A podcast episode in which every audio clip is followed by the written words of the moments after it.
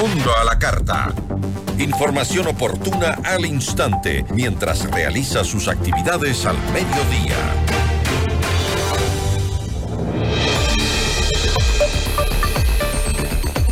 En esta segunda visita a Ecuador de la jefa del Comando Sur de los Estados Unidos, Laura Richardson, se reunió con representantes del sector privado para discutir sobre este apoyo de Estados Unidos para enfrentar la crisis de seguridad que vive nuestro país. ¿Cuál es eh, la visión de este sector al respecto? La entrevista a la carta, en diálogo directo con los protagonistas de los hechos.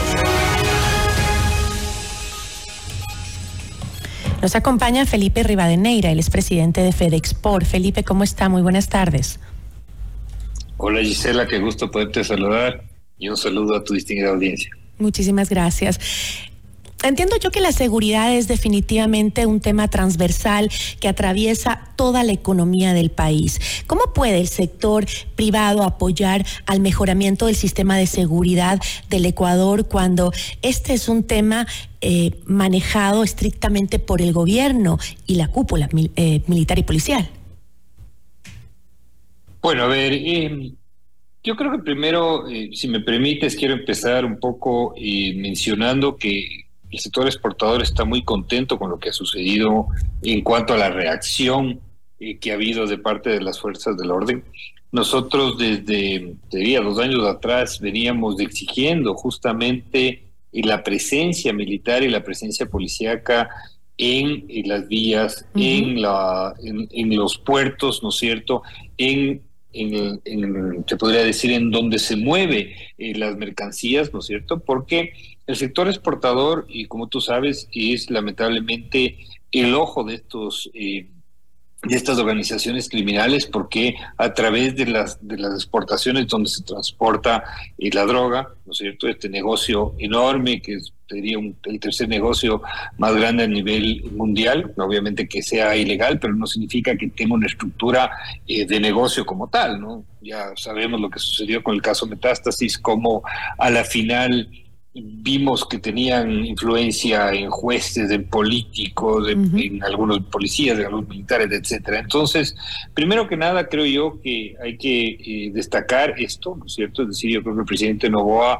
y por fin hizo pedido y eco a un algo que nosotros lo veníamos solicitando de muy buena forma y de forma muy concreta, que era justamente que se proteja a la ciudadanía, que se proteja al exportador, que se proteja nuestra carga con la presencia de las fuerzas del orden y obviamente también resaltar la valentía y, yo creo que bueno la ciudadanía y los últimos estudios lo demuestran cómo han levantado también el prestigio de estas dos instituciones que por un par de elementos o algunos elementos malos no se merecían tener ese desprestigio, ¿no? Entonces te diría que el, el hecho de que se haya declarado la guerra interna, si bien y lógicamente no podemos ser indolentes con, con, lo feo que sucedió hace dos semanas, pero creo que ha sido el shock que necesitábamos como país para que haya acción.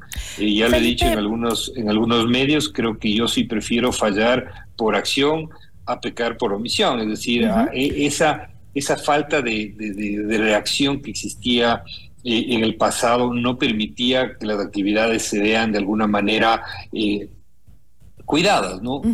Como te decía también, el sector exportador ya venía invirtiendo en esto, es decir, nosotros nos ha tocado de alguna manera mutar eh, nuestra nuestra forma de producir, porque ya la seguridad es, es un departamento más necesario en las empresas, es decir, tienes que tener sistemas de trazabilidad, sistemas de rastreo satelital, sistemas de inteligencia. Justamente, Felipe, eh, a, finales de, a finales de 2023, eh, los exportadores habían denunciado que los puertos se habían convertido en un eh, blanco de los extorsionadores, al punto que se aumentaba el pago de vacunas de los valores del flete, ¿no?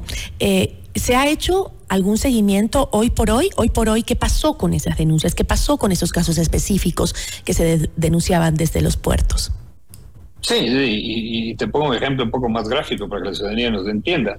Por ejemplo, el momento que llegan los contenedores a entrar a los turnos de las navieras, y había una desprotección absoluta de los choferes, de nuestros colaboradores que esperaban el turno para entrar a los puertos y eso era la fiesta para era toda la cadena de logística.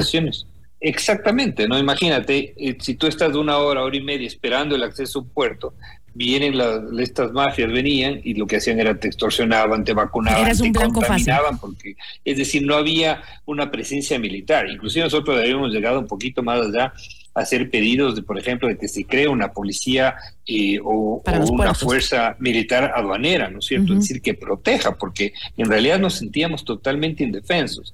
Y nosotros, antes de finalizar el gobierno del presidente Lazo, firmamos un convenio con el Ministerio del Interior justamente para tratar de cruzar este tipo de información, de generar un mecanismo de alertas, de, de, de buscar compartir las mejores prácticas, porque ¿Qué, sucedió con ese acuerdo? no todas las empresas tienen la misma capacidad económica que otras. Entonces, algunas pueden invertir más en temas de tecnología de seguridad avanzada que otras. Entonces, que se comparte esa información, que se comparta la ruta segura, etcétera, ¿no? Lógicamente, este gobierno, se, el, convenio sigue vigente. y hemos estado tratando de seguir impulsando esto y, lo vamos a seguir haciendo. Pero se ha disminuido el índice de extorsiones, se ha disminuido el índice de extorsiones y eh, a los exportadores, a la cadena de logística que decíamos.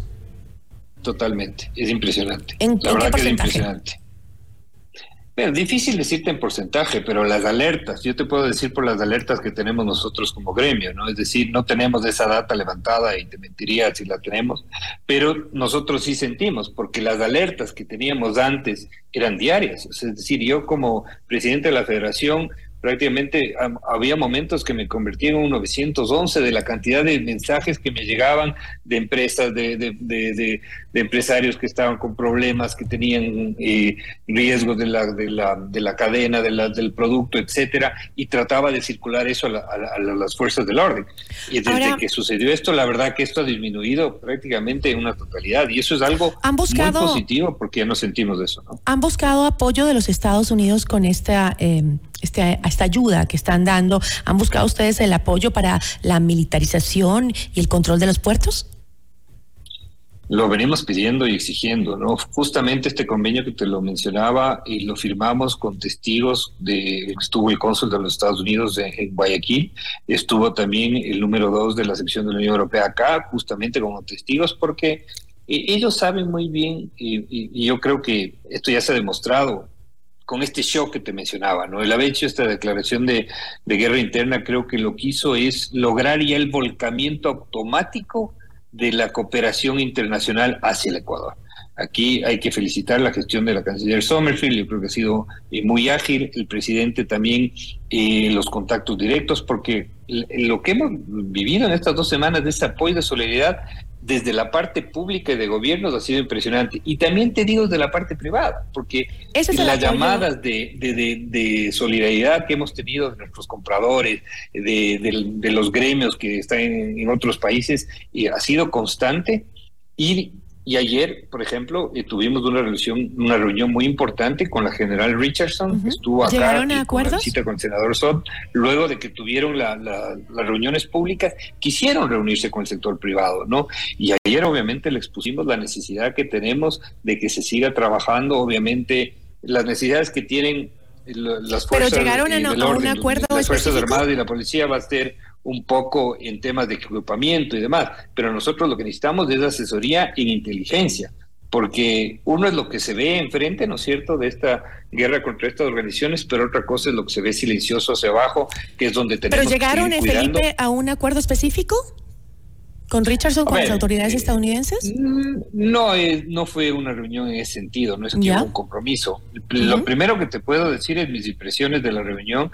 Uno fue eh, muy, me quedé muy de muy buena manera sorprendido de cómo la general Richardson tenía un conocimiento de no solo lo que pasa en el Ecuador, sino en toda la región y Latinoamérica. eso es importante porque sabemos que esto no es un solo problema del Ecuador. aceptaron mucho el pedido.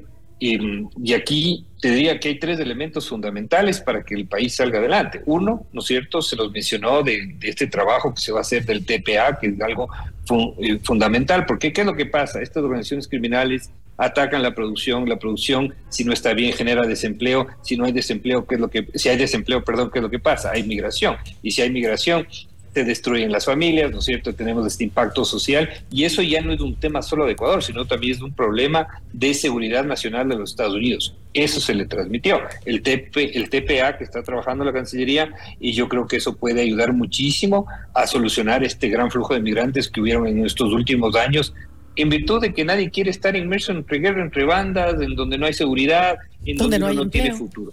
Segundo, ¿no es cierto? Se le ató esto a un tema de también buscar mejorar las condiciones productivas para generar empleo. Y aquí es donde viene algo importantísimo que se le planteó ayer, que es el apoyo a la ley IDEA, ¿no es cierto? Que ya lo hemos conversado en este medio también contigo, uh que es esta, e, esta forma de entrar sin aranceles a los mercados norteamericanos, y al mercado norteamericano para buscar justamente potenciar los productos agroindustriales de las zonas rurales donde más ataque y vulnerabilidad existe de parte de los ecuatorianos. Entonces, si conjugas esos puntos, ¿no es cierto? Más el apoyo de seguridad y los compromisos de seguridad que, que se ha logrado en los Estados Unidos, gracias también aquí al embajador Fitzpatrick, que es un embajador que creo que le quiere mucho al país y que trabaja mucho. Entonces, son tres acciones que si se concretan en el corto plazo, pueden ayudar muchísimo con los Estados Unidos. Y obviamente la apertura hay de parte de, esta misión norteamericana, pero uno también tiene que sentirse de alguna manera agradecido, y eso es lo que yo les transmití ayer,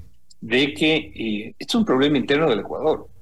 Obviamente sabemos que también tiene afectaciones al mundo, pero que un funcionario de tan alto rango del ejército norteamericano haya venido al país y haya dedicado tres días es extremadamente Pero tiene sus razones también. Toda la droga que, se genera o se mueve por Ecuador es la droga que llega mayormente a Estados Unidos. Entonces, obviamente, ellos tienen que cuidar también su país. Yo con eh, esto me voy a quedar porque se me acabó el tiempo, pero le agradezco muchísimo, Felipe. No, a ti, Gisela, siempre un placer. Una buena tarde. Nos acompañó Felipe Rivadeneira, presidente de FedExport. Notimundo a la carta. 60 minutos de noticias actualizadas. Conducción Gisela Bayona.